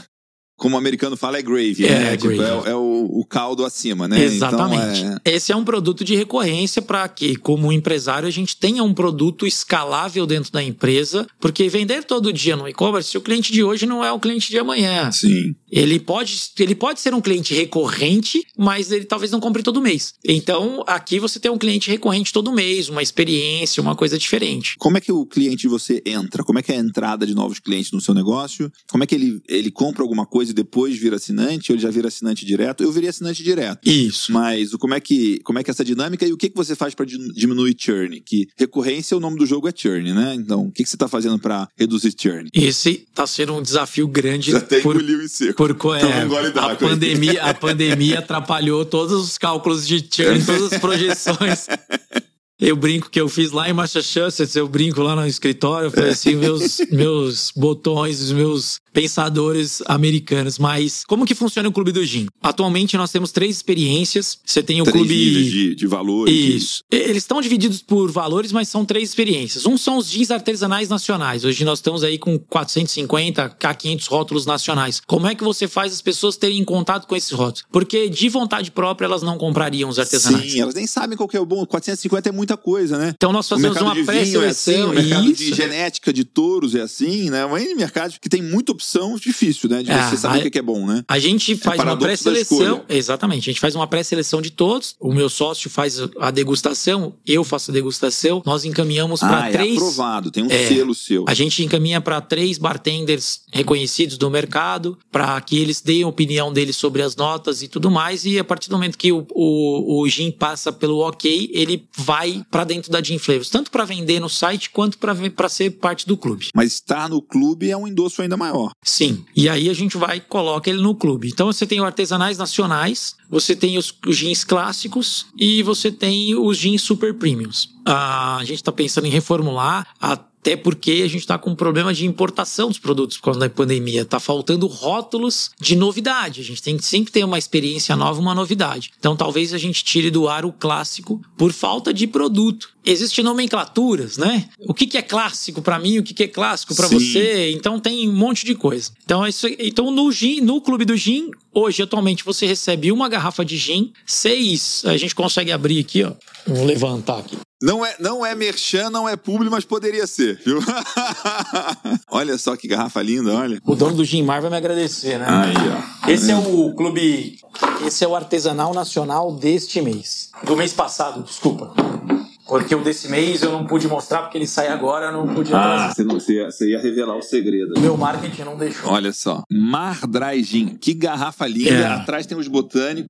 Isso. Muito legal, hein? Esse é mais um gin, é, cu- curiosidades do mundo do gin, né? Esse é mais um gin nacional, feito por um cara que é- era um médico, Ah, que é? gostou do mercado do gin e foi produzir o seu. Então vem um gin, atualmente nós vemos seis mixers ou tônicas, o, o Aham. mercado de, de, de barmans chamam tônicas de mixers, aqui são três, são duas de cada nesse pacote, É, é- sempre eu- a gente pra- manda... Eu, eu tô conversando sobre o gin, sobre o kit, mas eu tô pensando e aprendendo sobre negócio aqui, né? É, Você tem, você tem dois clientes nesse produto, eu vou te né? falar desse produto aqui. Você tem o, o cliente, a empresa quer expor o produto dele, e você tem o cliente que assina o negócio. Né? Exatamente. E tem um negócio que tá fora do seu kit que você mandar um extra é um presente pro seu Isso. cliente, né? Que tá comprando o que é assinante. Então, normalmente o, o clube vem um gin, seis mixers, um botânico todo mês pra gente ir repondo. E esse botânico casa com um gin específico? Isso eu Sim. não sabia que existia, que tinha essa. Sim, a gente Puxa, sempre tá pensa. A gente sempre pensa num Que botânico legal. que case com o gin. Sempre tem isso, é sempre estudado. O gin, ele não, ele, o, o produto não, não, não nasce aqui, né? ele não aparece aí. A gente estuda pra colocar. A revista que você me falou. Que Uhum. você comentou, a revista do Clube do Gin, que chama o, O The Alchemist. Alquimista. A revista que. A revista é exatamente o nosso slogan: Arte, Botânica e Lifestyle. A revista fala de viagem, de como você harmoniza sua casa, tem uma questão de saúde, Que legal. tem sempre uma receita, a colina gastronomia, deixa Aham. de ser arte, tem um drink também, deixa de ser arte. É, fala sobre gin e pipoca, como é que você consome o gin e é, quais são as séries e coisas pra você tomar o gin, porque você está dentro de casa. Fala sobre cada gin, então vem especificamente contando a história do gin, seus Ah, botânicos, dos, três, dos três gins que estão. sobre cada um, cada clube e fala sobre as tônicas também, o que tem em cada tônica, o que, que elas harmonizam e tudo mais. A gente sempre escolhe um botânico para falar, porque esses botânicos Ah. estão dentro do gin. Ah, então tem uma escola a, da a E é Patrícia da Escola de Botânica. tem, tipo, teve já do Alecrim, né? Já. Esse é da Camomila. E aí tem uma. A gente sempre busca pessoas conceituadas para falar, então a escola de botânica fala sobre os botânicos. Aí é uma parte técnica dos botânicos, origem e tudo mais. Não só a parte de mixologia, a gente fala de negócio, ficar o que tá lá dentro e, vamos, vamos fazer. tomar. Vamos fazer um, dois drinks juntos. É isso. E também talvez tenha uma coisa de possivelmente quem é assinante tenha pontos em comum, né? De lifestyle e tal. E aí isso pode gerar também comunidade, né? Porque isso é uma das coisas, nos meus produtos de recorrência, uma das coisas que dá liga é comunidade. Criar comunidade. É as pessoas terem um senso de pertencimento, fazerem amizades, conhecerem as pessoas e tal. Não sei quanto que você E consegue onde fazer você isso. cria essa comunidade hoje? WhatsApp, é, Facebook, como é que você tem- trabalha isso? Hoje, hoje assim, para grupos maiores, a gente tem grupos no Telegram, que funcionam muito bem. É, para grupos menores, a gente tem WhatsApp, mas também encontros presenciais que a gente tá voltando agora, né? Então, é, mas as Bacana, pessoas se isso é uma- conhecerem, sabe? Isso é uma coisa Então, bem assim, legal. Eu não tem- tinha pensado nesse, nesse. Eu tinha pensado em Por fazer aí. os eventos. Por exemplo, a gente faz uma. Pro grupo de Mastermind, que é o grupo mais avançado, a gente faz um compêndio. A gente faz um- uma ficha, entre aspas, um- uma, uma história de cada membro. E aí tem o nome dele, a história dele, da onde ele é, quais são os interesses e tudo mais, para criar maneiras das pessoas falar, pô, olha só, o Fernando tem esse interesse, o Fernando, pô, é de tal lugar e tal. Criar porque a gente fica amigo de quem? De pessoas que têm coisa em comum com a gente. Com certeza. Né? Então você criar mais facilidade para essas pessoas se esbarrarem, vamos dizer assim. Né? Isso é, é uma coisa bem legal. Mas. Oh, show de bola. Pra gente encerrar aqui, Fernando, tem duas coisas que eu gosto muito de terminar aqui. Primeiro é você dar uma tarefa, um desafio para quem tá assistindo aqui. É um programa para empreendedores, né? Alguma coisa que seja minimamente fora da zona de conforto, alguma coisa que ele possa começar a colocar em prática, grande ou pequeno, até o final da semana que vem, e que de alguma forma vai ser positivo para ele qual é o desafio que você deixa para quem tá assistindo a gente? Porra, cara, um desafio, meu. Deixa eu. Essa você me pegou de surpresa. eu podia ter pensado antes. É.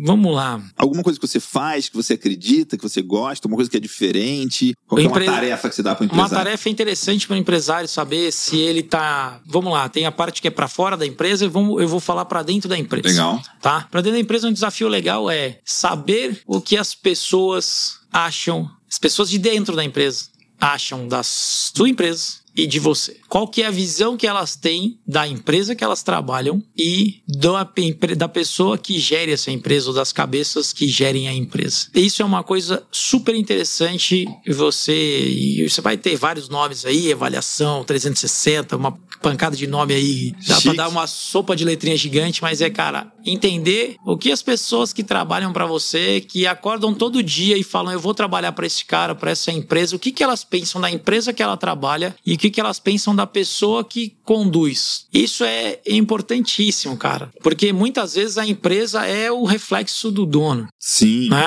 é então do dono. é o espelho do dono. E se o, espelho tá meio quebrado, ou vai tá ficar sujo, ruim, ou tá, ou tá sujo, vai ficar feio o negócio. Lá na frente, uma hora ou outra, essa conta chega. E as pessoas esquecem. É o famoso, o famoso a frase que você falou, a expressão do flow, né? O empresário, ele, ele entra no flow. É, recentemente, o meu, meu sócio me fez uma pergunta assim: Você me acha arrogante? Interessante. Aí eu falei: e Você quer que eu responda o que você quer ouvir ou o que eu quero falar? Aí ele falou assim: Não, responde. Eu falei: Porque o meu sócio ele é mais emotivo do que eu. Então eu sou um cara mais frio. Ele é um cara que ele. As emoções. Mas tem uma sinergia muito ele é um cara que, Total. Você é um legal. cara criativo, tem que ter emoção na pele. Claro. Não precisa ser criativo, o cara frio. Eu sou um cara mais racional e tal, mas. Aí eu falei pra ele assim, cara, comigo você não é arrogante porque eu não deixo. Só que com muitas pessoas aqui, eu já vi você ser arrogante. Mas é legal ele perguntar isso também. E aí, né? porque ele se incomodou, porque alguém chamou ele de arrogante. E aí ele se incomodou. Só que como a gente conversa muito, ele fez essa pergunta para mim. Mas é maturidade emocional dos dois. Dos dois. Depois eu descobri que ele perguntou para todo mundo da empresa. Que legal. Você me acha arrogante. Só que. Nem todo mundo teve coragem de responder. É.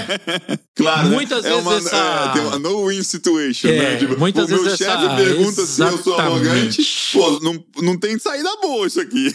Mas isso é cultural. Mas isso é cultural. É uma coisa que, que tem que ser desenvolvido na empresa para que as pessoas falem para você. Sim. Muitas vezes eu, eu, fiz muito isso no Citibank. O RH chamava a gente. Ele vai achar, ele vai, ele vai, é. ele vai ter, ele vai ficar com muita raiva desse episódio quando falar disso aqui. Tem muita gente eu lá. Vou chamar ele depois. Pra Vamos chamar, pô, você vai adorar bater é. um papo com ele de marketing, você vai voar, cara. O é. Érico é espetacular, cara. E a a parte que eu te digo assim, lá no, no Citibank, eles chamavam as pessoas sem o chefe, né? O RH chamava as pessoas sem o, o representante Sim. direto e faziam essas perguntas em salas. Quantos subordinados você tem? Três, quatro, cinco, coloca numa sala e, e as pessoas elas ganham mais forças falando em conjunto. Ah, porque a partir do momento que o primeiro fala, os outros ganham empoderamento para poder falar. Porque também isso é um sistema de uma empresa que tem milhares e milhares de funcionários em diferentes países para reduzir esse tipo de conduta ruim, né? É, porque é aquilo, cara. Se o cara começa a trabalhar mal dentro de casa, ele vai e aquilo é um, contamina o ambiente. Então, esse é, esse é um desafio bacana pro empresário aí, pequeno, médio e grande. Esse é um desafio legal. Se ele não se sente confortável em perguntar pro funcionário dele, pede para pega para um cara mais próximo dele e fala assim: ó, eu quero que você faça essa pesquisa interna. Vai tranquilo, calma, conversa com o cara no ambiente que não bota ele sentado numa mesa e, tipo, põe um 38 na cabeça, porque isso é legal. Principalmente para saber como é que ele enxerga a empresa primeiro dentro. Tipo, ah, eu enxergo que isso aqui é uma empresa que tem um puta potencial, nós estamos crescendo, hoje está na mania de falar de startup. Essa startup é legal, eu vejo um caminho bacana. Porque se ele vê um caminho bacana, ele é o primeiro cara a divulgar a própria empresa para vender. Isso é legal. E aí depois, como é que ele vê a visão do dono? Porque a visão do dono é a perpetuidade do business. Esse é um desafio legal. Puxa, adorei esse desafio. Vou fazer isso também. Né? Já tem algumas coisas que eu sei um pouco, mas é, achei muito legal. Vou fazer isso, adorei mesmo. Você ficou sem. Ficou na dúvida, ah, o que eu vou fazer desafio? Trouxe um desafio muito bacana. Por último, qual é a mensagem que você deixa para quem tá vendo a gente aqui? A mensagem final, assim, seu último recado. Porra, cara, assim, ó, vamos lá. Mensagem final pro, pro mercado de empreendedores, que é o, o foco aqui do Men in the Arena. Empreender é legal demais, cara. É um desafio todo dia eu incentivo as pessoas a empreender. O mercado brasileiro ainda tem pouco empreendedor, porque a gente tem muita visão de ser funcionário, ter o emprego fixo, ser um funcionário funcionário público, né? Funcionário de carreira. Eu acho que empreender é muito bacana, porque é um desafio pessoal e você vai buscar sempre uma inovação. Então você vai estar sempre tentando achar uma coisa diferente para solucionar um problema ou para criar um negócio que não seja um problema. Eu vendo bebida que não é um problema, mas trazer uma coisa diferente. Busque, busque empreender, inovar. Eu acho que isso é, é o recado, cara. Eu incentivo todo mundo a empreender. É, recentemente, o cara que faz a minha logística interna, eu falei para ele assim, cara, eu, eu, pago, eu, eu tinha o carro era meu, você era meu funcionário, e eu fiz ele montar uma empresa. Então hoje ele presta serviço para mim, eu falo para todo mundo que a logística é minha, mas na teoria já ela não é mais minha, mas a logística é própria, porque eu falei para ele, cara, você vai empreender, você vai montar o teu sistema, você vai atender o Fernando, a Jim Flavors no caso, e vai atender outros players. Eu vou te jogar amigos que vendem vinho para fazer logística com você. Você vai criar um business seu. Vai ser duro, mas você vai criar um business seu. Eu incentivo todo mundo a pensar diferente, porque a partir do momento que ele pensa com uma cabeça de dono, tem uma visão diferente. Ele vai ter visão diferente dentro de casa, ele vai ter uma visão diferente para a vida. E é isso, cara. Eu acho que é isso. Bom. Esse é o, mais um recado aí. E conheçam a Jim Flavors. tá assinem o clube. Ah, tem um negócio que eu não falei do clube. Dá 10% de desconto na compra do site full. Quanto é assinante, 10% de desconto em qualquer compra. E participa de todas as promoções. Tudo que tiver lá. É bem bacana. Fernando Áviles, muito obrigado, cara. Que legal a nossa conversa, falamos de tanta coisa aqui. Bem né? bacana, meu muito, muito rico. Sabia que ia ser uma conversa boa por temas que me interessam, temas diferentes e você surpreendeu. Muito obrigado. Obrigado, obrigado pelo convite. com a gente aqui. Valeu, brigadão. Até mais. Uma produção, voz e conteúdo.